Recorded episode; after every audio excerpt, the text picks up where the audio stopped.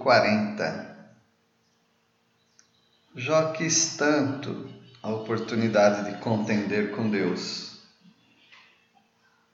Jó queria estabelecer um tribunal em que ele estivesse diante de Deus e mostrar para Deus toda a sua integridade e perguntar para Deus o motivo de deixá-lo sofrer. E Deus dá a Jó a tão esperada oportunidade. Mas Jó não tem, não tem o que dizer. Ninguém pode julgar o Senhor. Diante de Deus é que temos que nos colocar quando temos questões difíceis, as quais não entendemos. É diante de Deus, não diante dos homens e nem diante da nossa própria justiça. Nos versículos 1 e 2, no capítulo 40, lemos: Disse mais o Senhor a Jó: Acaso quem usa de censuras contenderá com o Todo-Poderoso? Quem assim arguir a Deus que responda. É um desafio de Deus, mas nós vemos a resposta de Jó. Então Jó respondeu ao Senhor e disse: Sou indigno. Que te responderia eu? põe a mão na minha boca. Uma vez falei e não replicarei. Aliás, duas vezes, porém não prosseguirei. Parece que enquanto Deus falava, o, o redemoinho ainda estava soprando. Jó teve um tribunal extraordinário, mas não conseguia falar diante de tanta majestade. As perguntas de Deus a Jó são incisivas, penetrantes e mostram que Jó se preocupou tanto em se justificar que esqueceu que, ao fazer isso, acabou por acusar ao Senhor. Ele não blasfemou contra Deus, mas ele acabou acusando a Deus.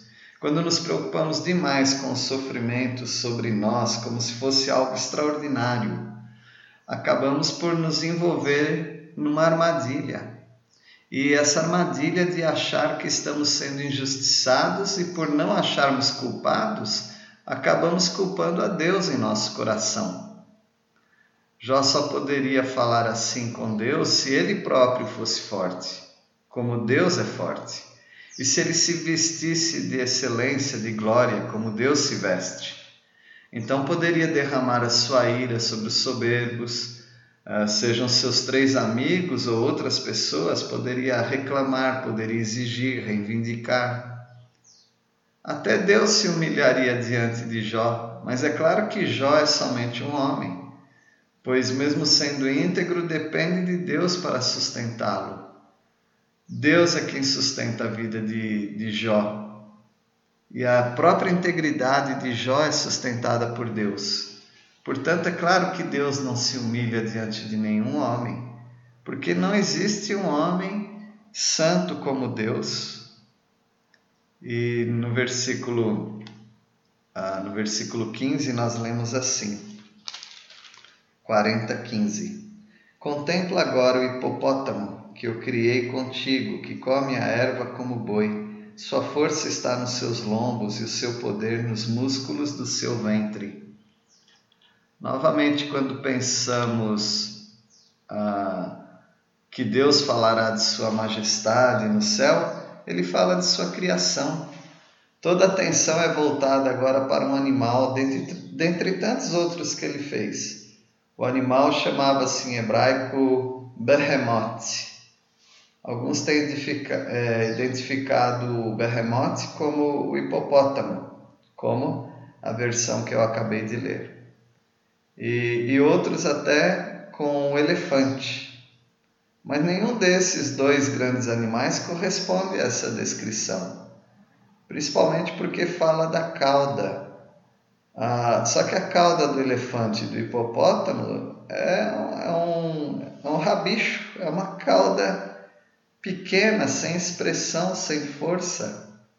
E na descrição, a cauda é como cedro, uma árvore forte.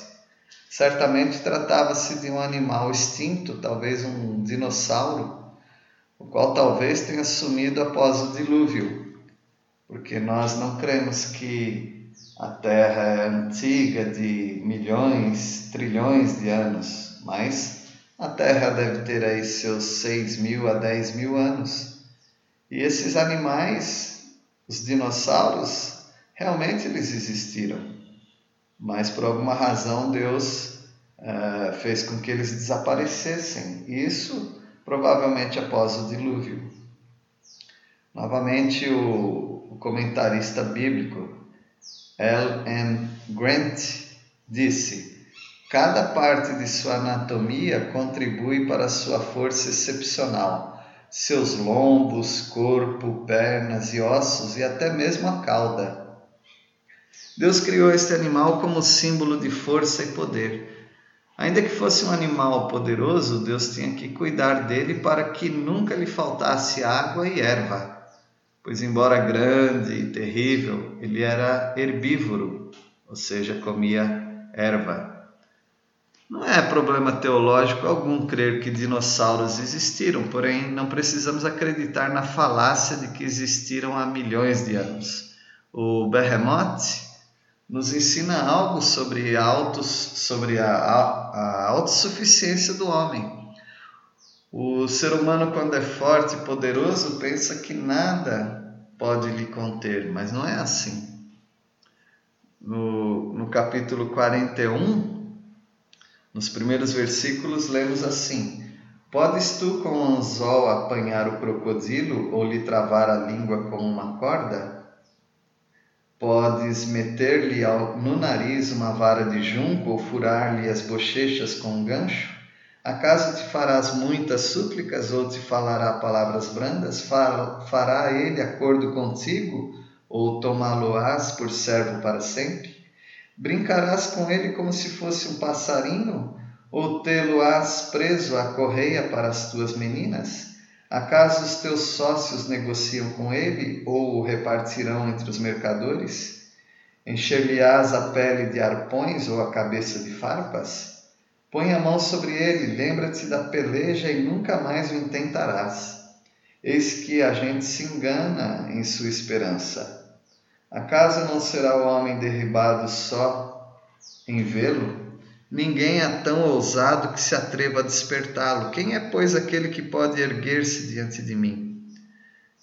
Ah, aí, no versículo 11, ele cita uma, palavras bem conhecidas até mesmo no, no Novo Testamento, em Romanos 11, 35. Quem primeiro me deu a mim para que eu haja de retribuir-lhe, pois o que está debaixo de todos os céus é meu. Ah, e ele passa a falar então desse animal. Uh, não me calarei a respeito dos seus membros, nem da sua grande força, nem da graça da sua compostura. Quem lhe abrirá as vestes do seu dorso ou lhe penetrará a couraça dobrada? Quem abriria as portas do seu rosto? Pois em roda dos seus dentes está o terror. As fileiras de suas escamas são o seu orgulho, cada uma bem encostada como por um selo que as ajusta, a tal ponto que se chega a outra, que entre elas não entra nem o ar. Umas às outras se ligam, aderem entre si, não se podem separar. Cada um dos seus espirros faz resplandecer luz, e os seus olhos são como as pestanas da alva. Da sua boca saem tochas, faíscas de fogo saltam dela. Das suas narinas procede fumaça, como de uma panela fervente ou de juncos que ardem. O seu hálito faz incender os carvões e da sua boca sai chama. No seu pescoço reside a força e diante dele salta o desespero. Ele continua a falar desse, desse animal terrível.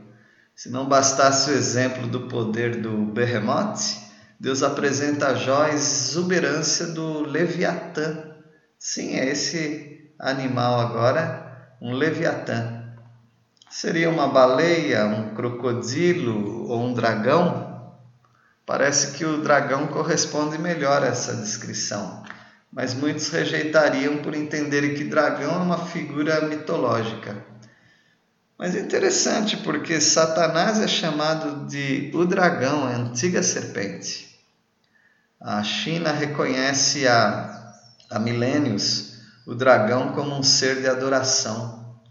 As muitas fantasias sobre dragões não devem nos impedir de admitir a existência e a extinção desse animal poderoso.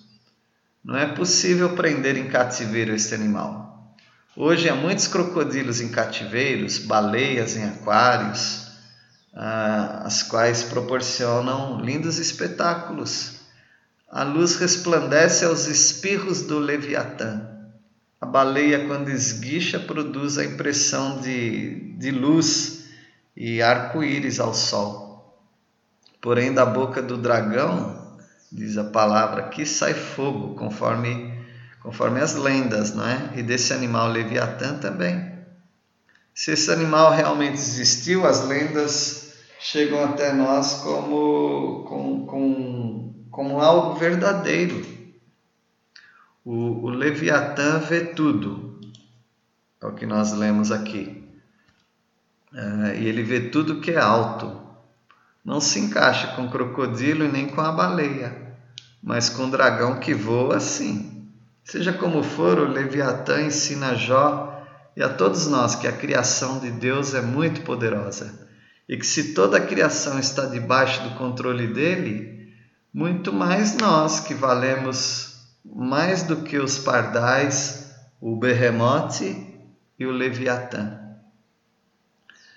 Ah, um comentário de F.B. Meyer, Through the Bible Day by Day, um, um devocional, é um comentário devocional através da Bíblia, dia a dia, ele, ele disse assim: Como antes, é claro que o objetivo é lançar em profundo contraste a insignificância do homem. Podemos não ser muito dados a especular sobre o mundo orgânico no qual vivemos, mas somos capazes de apreciar o argumento. Certamente aquele que conta o número das estrelas e pesa as montanhas em balanças terá seus caminhos profundos e suas pegadas em águas poderosas. Sendo que ele é, ele deixa os olhos do homem perplexos e o coração pode confiar totalmente nele. Nós sabemos que ele faz tudo bem. Nós vemos no, nesses capítulos é, de Jó que Deus está nas alturas. Deus é grande, mas não despreza ninguém. Isso nós vemos no capítulo 36. Ele controla o homem, é, ou melhor, ele controla o que o homem não pode reproduzir. Vimos isso no capítulo 37. No capítulo 38 e também no 39, nós vimos que Deus desafia o homem a compreendê-lo. E no capítulo 40 e 41, nós acabamos de ver que Deus é incontestável, não dá para discutir com Deus. Eu convido você para o nosso último uh, estudo no livro de Jó, que é o capítulo 42. E por enquanto nós aprendemos um pouquinho mais sobre o Berremote, o Leviatã, o poder de Deus usando animais poderosos assim para mostrar a insignificância do homem. Deus poderia falar dos céus, dos anjos, das coisas que acontecem lá na sua presença, mas ele preferiu usar de novo uh, os exemplos aqui da terra, como os animais. Vamos nos curvar diante da grandeza do nosso Deus.